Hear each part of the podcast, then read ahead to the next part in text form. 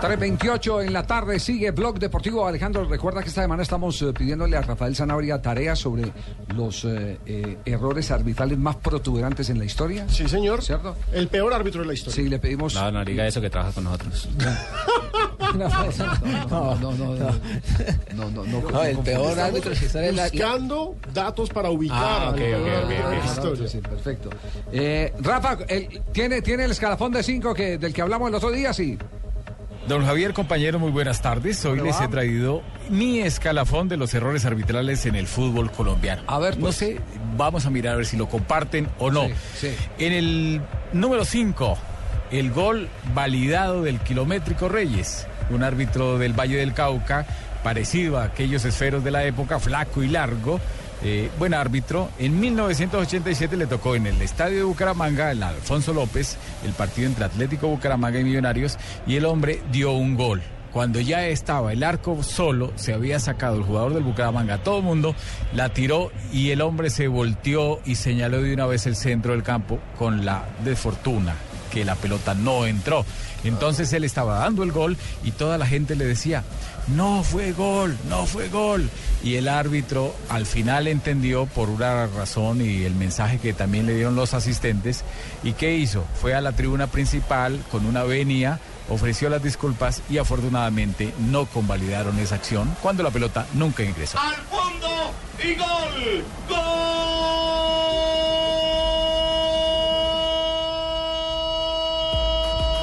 Eh, con, con documento eh, fono- Además, ¿no? fonográfico y Pero todo. claro, yo, me- yo me acuerdo, eso Sí, fue sí, polémico. Casi genera un acto de violencia en el estadio, además. Eh, vamos con el cuarto en el escalafón. eh, de- de- vamos de, de- de quinto a primero.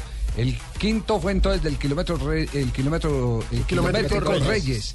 El cuarto de quién fue Rafa. En el cuarto puesto, el penal A favor de Millonarios en el clásico con Santa Fe. Eso fue en 1988. Una jugada donde Ramiro Rivera era el árbitro y la jugada fue sobre el señor Rubén Darío Hernández. Pero lo terrible de esto es que la acción fue cuatro metros fuera de la 16 con 50. Y el árbitro sí, y el árbitro convalidó y dio, terminó dando una pena máxima que nunca existió, es algo que la gente nunca olvida. El árbitro era Javier. Ramiro Rivera, sí, dígamelo. Javi, Sí. le cuento, le O- cuento hola, que hola, yo- Jimmy. Yo, estaba en el estadio ese día. Ah, ¿usted estaba en el estadio ese Una- día? ¿Usted- sí, el partido fue a las 3 y 30 de la tarde, me diga Ramiro Rivera. Sí, sí, Pero lo sí. que más me gustó del comentario Sanabria es la música de la Villos Caracas Sport con Cheo García. ¡Oh, Cheo García! Millonarios. Oh, Cheo Una canción García. que dicen que es de mala suerte para Millonarios. El tercero, Rafa, ¿cuál es? Esto fue terrible. Eh, en la ciudad de Armenia jugaba el Deportes Quindío e Independiente Santa Fe en 1989. Y el árbitro, el señor Luis Fernando Gil, dio 13 minutos de reposición. Increíble lo que sucedió hasta que empató Independiente Santa Fe con gol del Checho Angulo. Dicen por ahí que un hermano del árbitro, del señor Gil, había apostado a que el partido quedaba empatado y por eso el árbitro alargó hasta esas instancias. Pero algo también increíble, el árbitro Luis Fernando Gil ya murió. El asistente uno de ese partido era Luis J. Marín, también ya murió, se suicidó por allá en Centroamérica. Y el segundo asistente era don Julián Hidárraga, que también lamentablemente ya murió, los árbitros eran de Risaralda. Eso fue en el año Gato bravo. 89, para que ustedes lo comenten. Complejo de culpa. Oiga, Javier, bravo, sí, sí, Jimmy. eso está para séptimo día, hermano. Le cuento, no, eso es verdad. Yo también- eh, Luis J. Marín, un árbitro de Risaralda, de Pereira, todos Pereiranos. Sí, sí, sí, claro. Luis J. Marín, fue a ver si los internacional. Y Dárraga también, Pereira. Y Darraga fue árbitro internacional. Así es, así es, Jimmy. Javier. Bueno, nos vamos, me permite un instante porque ya vienen las noticias contra el reloj. Nos quedan pendientes el segundo y el primero. Está No, bueno y el estos tres Está bueno, primeros fueron está bueno, malísimos. Sí, sí, sí, sí, sí. El segundo y el primero, pero será después de nuestras noticias contra el reloj aquí en Blue Radio.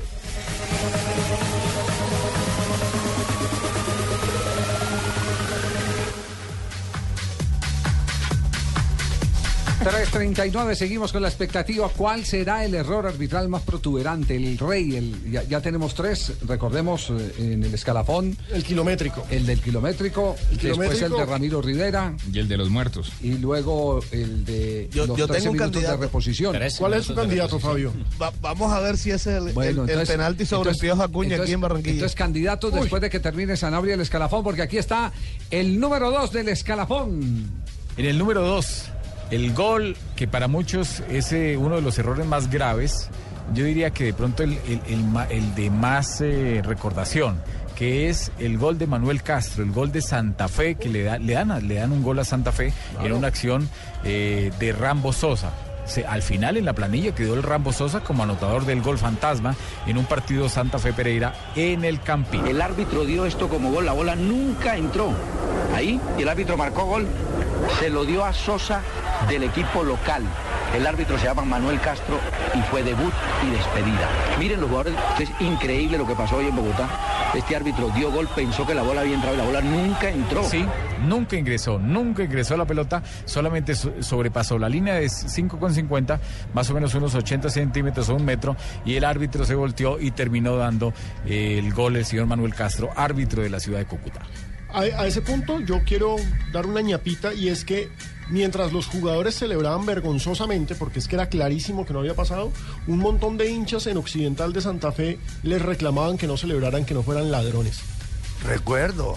Ganó un premio, la hinchada ganó un premio Jimmy. ¿Usted Sí, recuerda que juego, sí? juego limpio, recuerdo esa tarde allá. Sí. Hay que escuchar al doctor Peláez. Narraba Pastor Londoño, ojo. Sí, señor. Ay, así Sí, es. eh, Castro, así es. John Jairo Toro, el asistente número uno. Ah, Y el público hacía como decía, no fue gol, no fue gol. Yo estaba en el Exactamente. estadio. ¿Estaba en sano juicio o ya estaba prendido esa otra? No, te- to- solamente tenía dos botellas en la cabeza. ¿no? Estaba casi bien, estaba casi uno, bien. aquí está el número Oiga, uno. Gaby, usted Número trabajaba en. Todelar en esa época, ¿no? En Todelar. Sí, sí, estaba recién eh, llegadito de Medellín. sí. Cuando era delgado. Ay, no.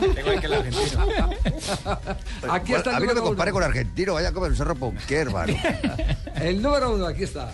Y en el número uno, por sus errores, aunque no fue muy notorio, digamos, eh, o la gente no lo recuerda, pero sí por lo que sucedió después, por las consecuencias tan graves en el estadio también de Bucaramanga, Bucaramanga Junior 1981, el árbitro Eduardo Peña, una acción, jugaba Bucaramanga contra el Junior y el, el Junior cometió dos infracciones para pena máxima, el árbitro no las dio.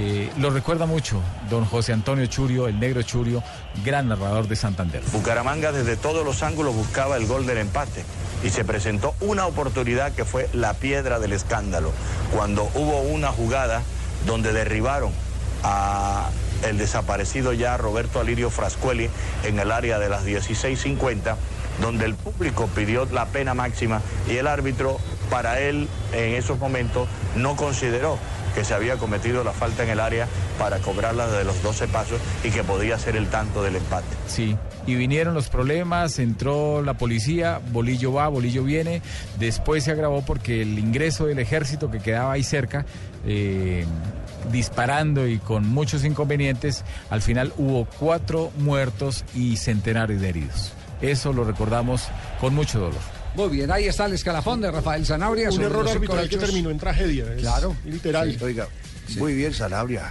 los cinco. Los cinco. Eduardo Peña, rec- don Javier, recuerda que Eduardo Peña comentó, fue comentarista arbitral en Claro, el RCN, con- comentó con- con, con el mundialista Sergio Ramírez, Y con el Trapito. Iván Mejía. Exactamente, Eduardo Peña, sí, señor. Yo me acuerdo de Sí. Eduardo Peña, vivía en el sur de Bogotá. Ajá, el gordito él, rechonchón. Eh, Muy ah, rechonchón, muy- ¿cómo? Muy buena persona. Sí, sí, un, un caballero, Eduardo sí, Peña, sí, coloreto él, ¿no? Eduardito- Medio coloreto. Eduardito Peña, sí, buen tipo. Muy bien, el escalafón entonces de Rafael eh, Sanabria aquí en Blog Deportivo.